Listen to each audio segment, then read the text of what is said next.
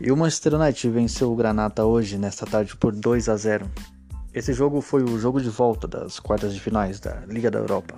E com esse resultado, o clube inglês garantiu a sua classificação para as semifinais da competição. O único gol da partida foi marcado por Cavani. Também teve um gol contra de Jesus Varlejo.